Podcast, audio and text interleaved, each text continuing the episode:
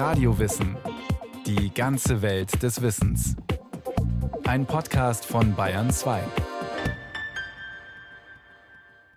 Radio Wissen. Heute geht es um das Münchner Olympiastadion. Es gilt als ein Wunder der Statik und selbst heute noch als visionäres und radikal modernes Bauwerk.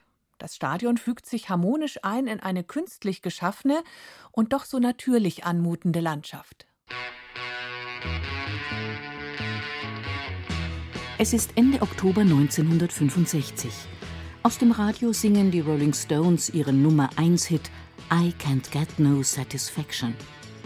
In Bonn ist Ludwig Erhard gerade zum zweiten Mal zum Bundeskanzler gewählt worden und im Münchner Rathaus bekommt der Oberbürgermeister der Stadt München, Hans-Jochen Vogel, Besuch.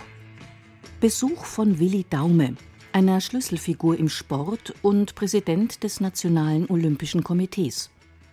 Er stellt dem Oberbürgermeister eine große Frage. Sitzen Sie fest auf Ihrem Stuhl? Und Vogel hat ihn gefragt, ja, wie meinen Sie das politisch oder komfortabelmäßig? Und hat gesagt, Herr Vogel, wie wäre es, wenn Sie sich bewerben würden für die Austragung der Olympischen Spiele in München 1972? Puh. Vogel hat einmal durchgeschnauft und er sagt, da brauche ich ein bisschen Zeit. Vier Tage hat er gebraucht und dann hat er gesagt, okay, wir bewerben uns. So ging damals die Erzählung, erinnert sich der Architekt Fritz Auer. Die Zeit drängt. Die Bewerbungsfrist läuft in nur zwei Monaten ab. Innerhalb weniger Tage bringt Hans-Jochen Vogel den Münchner Stadtrat hinter seine Entscheidung. München bewirbt sich offiziell für die Olympischen Spiele und erhält den Zuschlag. Die Ausschreibung zum Bau des Olympiageländes mitsamt dem Stadion gewinnt ein Architekturbüro aus Stuttgart. Benisch und Partner. Sie haben bis dahin eher überschaubare Projekte geleitet, Landratsämter, Schulen und Kindergärten gebaut. Mitbegründer des Büros ist der Architekt Fritz Auer.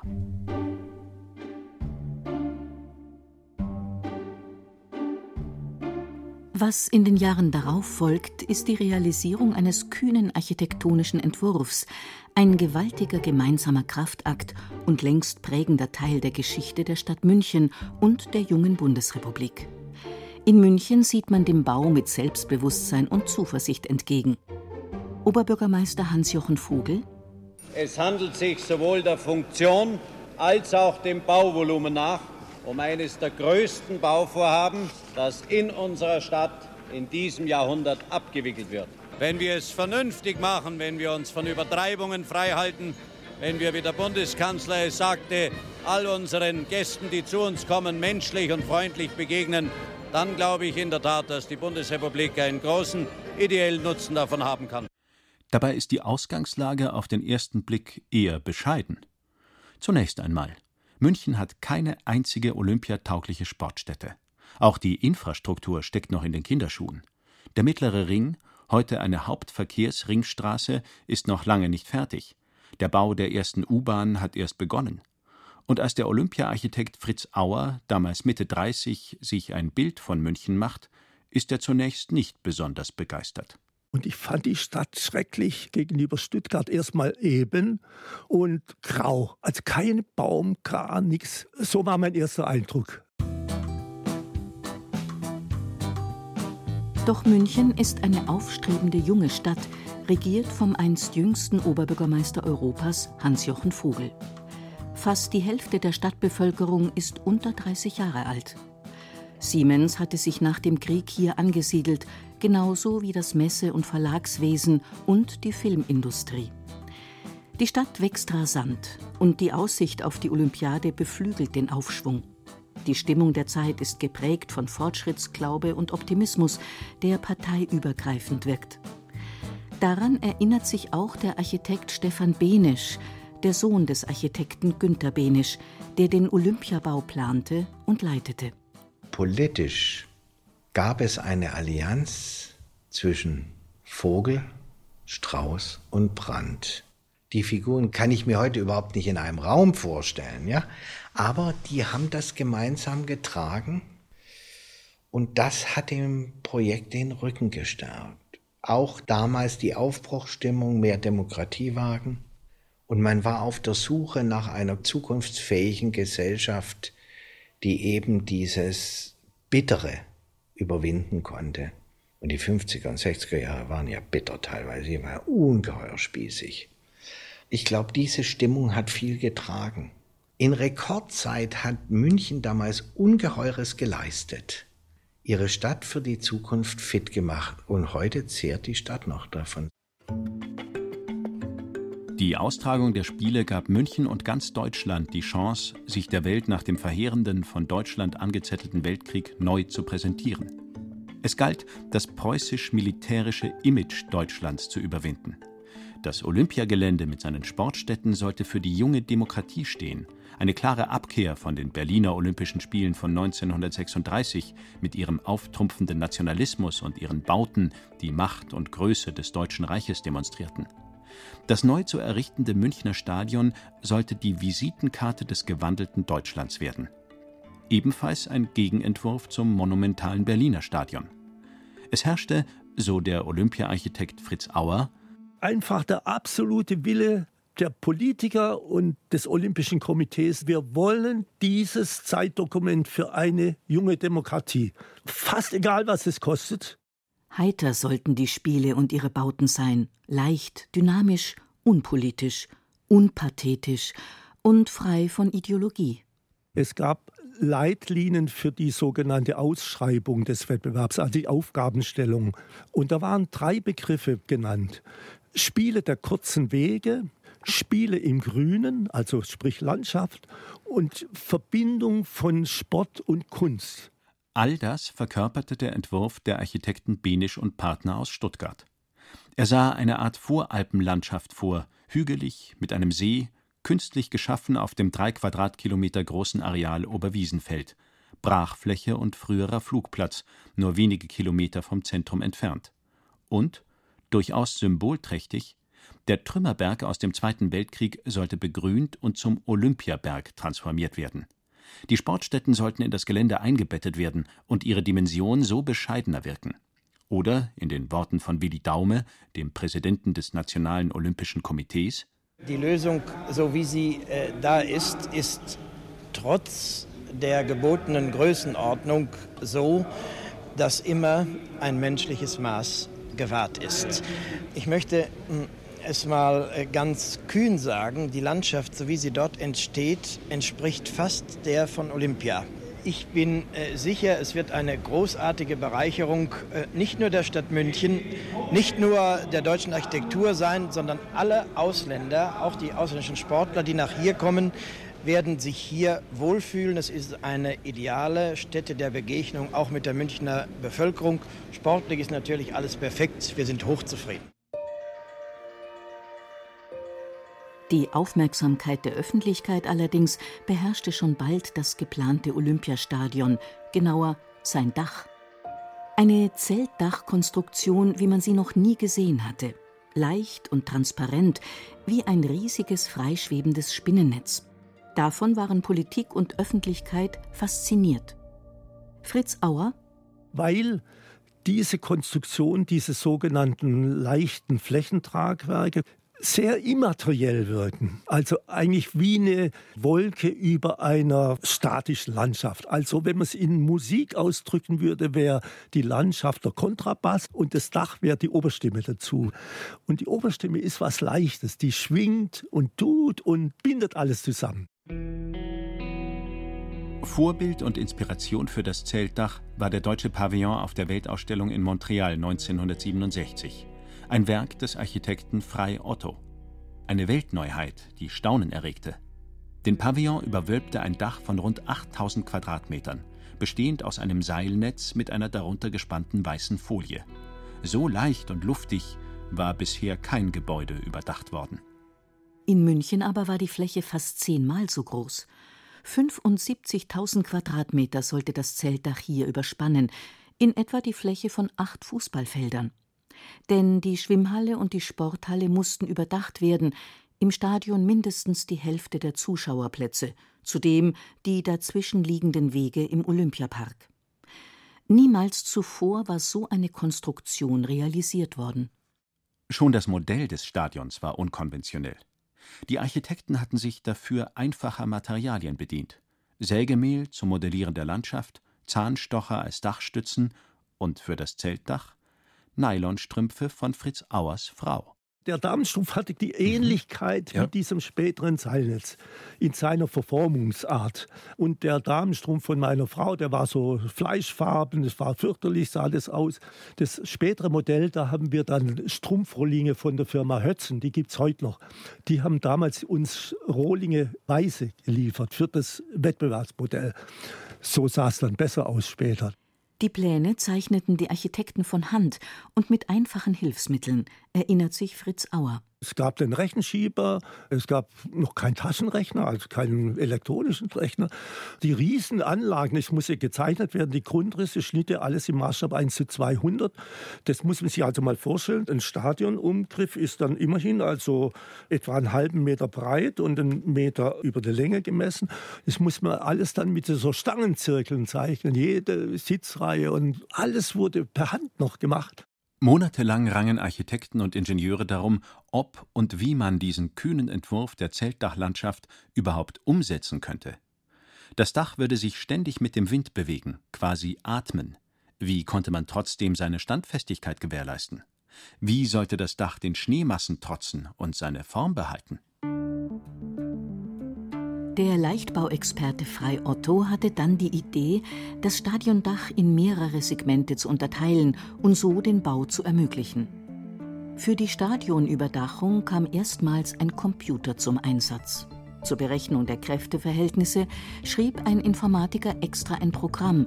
Neuland auch hier. Stefan Benisch es war eine Gleichung nach der Erzählung meines Vaters mit über einer Million Unbekannten weil jeder Knoten ja vorberechnet sein musste und am Boden ausgelegt, richtig geschraubt wurde. Aber da wir hier über ein sphärisches Netz sprechen, nicht über ein glattes, elastisches Netz, sondern ein starres, sphärisches Netz, mussten die das genau so berechnen, dass wenn das am Boden liegt, lag das ja wie ein Leintuch in Falten. Und da mussten die aber jeden Knoten im Prinzip auf einen Millimeter genau richtig verankern und schrauben.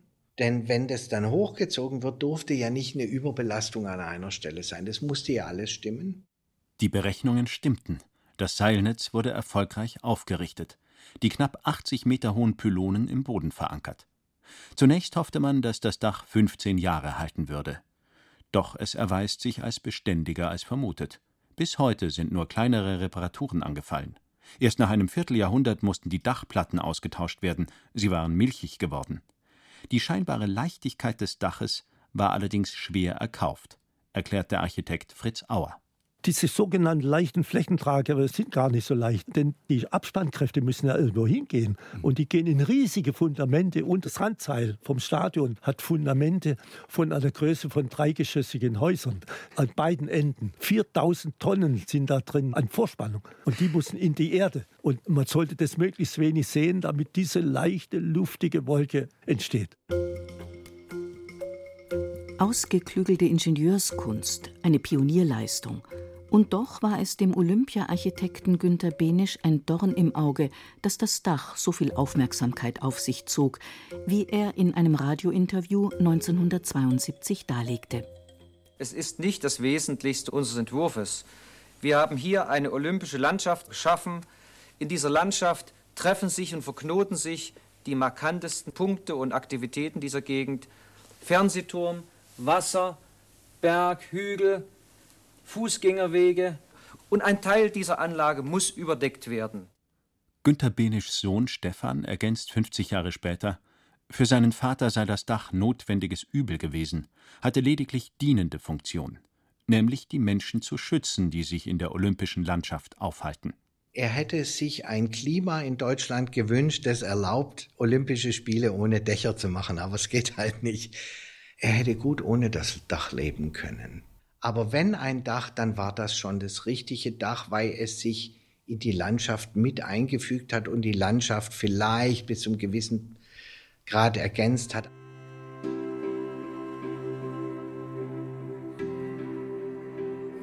Für die Weltöffentlichkeit war das geschwungene, quasi schwebende Dach freilich eine Sensation und half, das neue Image Deutschlands in der Welt zu prägen, weltoffen, modern, bunt. Die Fernsehübertragung der Spiele fand in Farbe statt. Dies stellte zusätzliche Anforderungen an die Architektur, wie die Spiele vier Jahre zuvor in Mexiko gezeigt hatten. Fritz Auer und da hatten die Farbfernsehleute große Probleme bei ihren Aufnahmen, weil in Mexiko es hat ein schattenspendendes Dach, wie es sich in so einem heißen Land gehört. Und das Schattenspendedach hat natürlich auch große Schatten geworfen auf das Spielfeld und auf die Laufbahn. Und dann haben die natürlich immer die Mühe gehabt, wenn die Spieler oder die Läufer in der Sonne sind, Blende zu, wenn sie in Schatten kommen, Blende auf. Ich gesagt, das kann doch nicht wahr sein.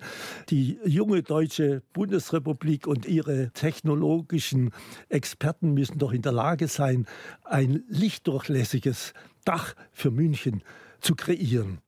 Gelungen ist das mit transparenten Acrylglasplatten, die in das Stahlseilengewebe eingefügt wurden.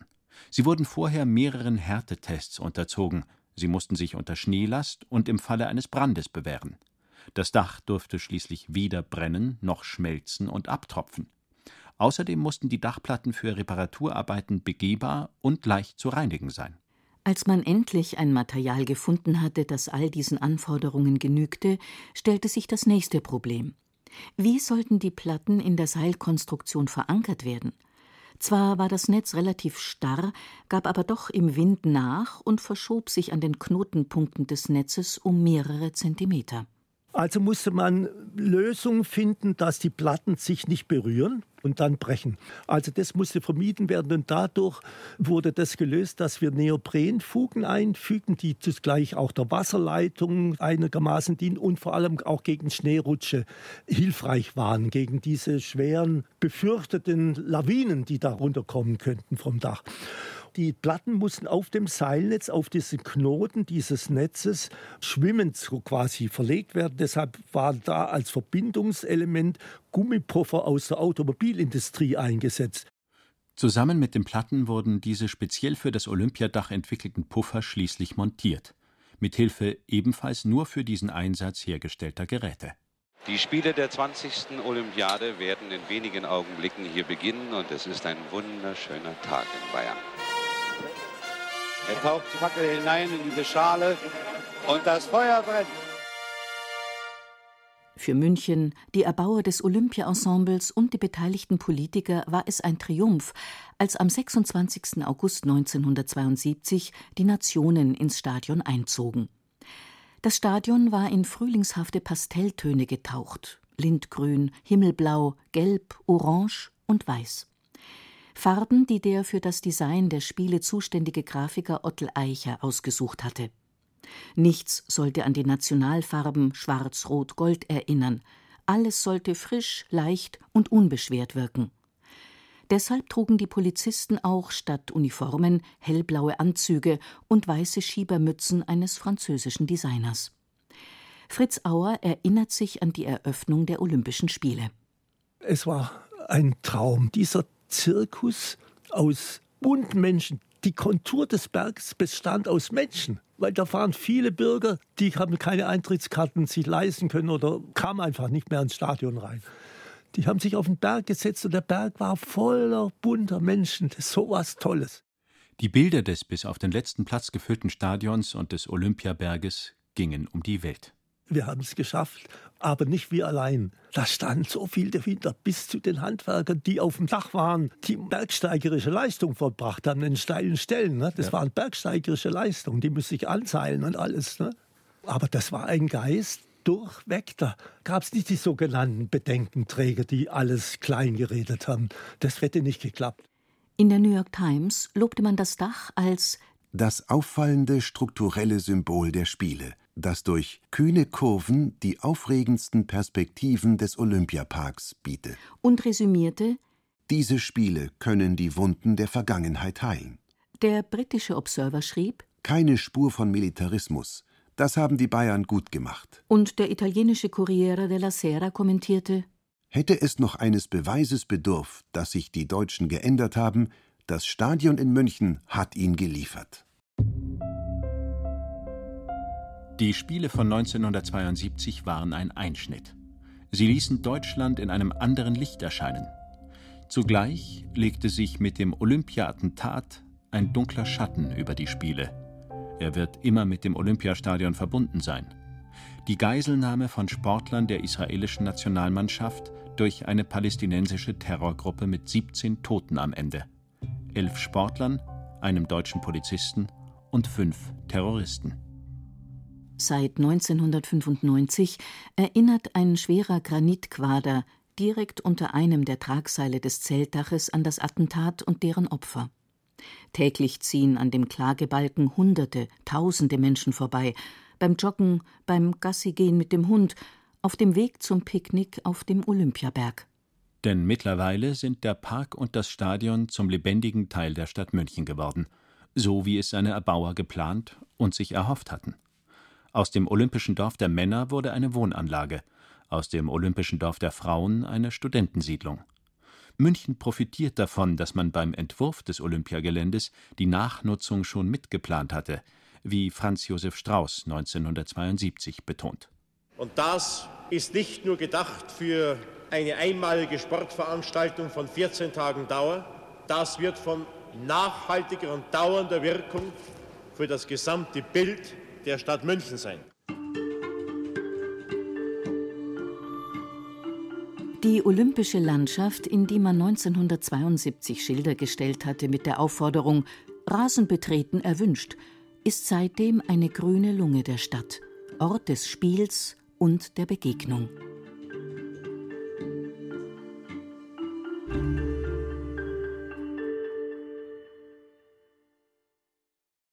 Das Münchner Olympiastadion. Susanne Hofmann über ein gigantisches Bauprojekt und einzigartige Architektur. Über die Olympischen Spiele in München gibt es noch viel mehr zu erzählen. Zum Beispiel darüber, wie die Landeshauptstadt damals die gesamte Infrastruktur aufgebaut hat.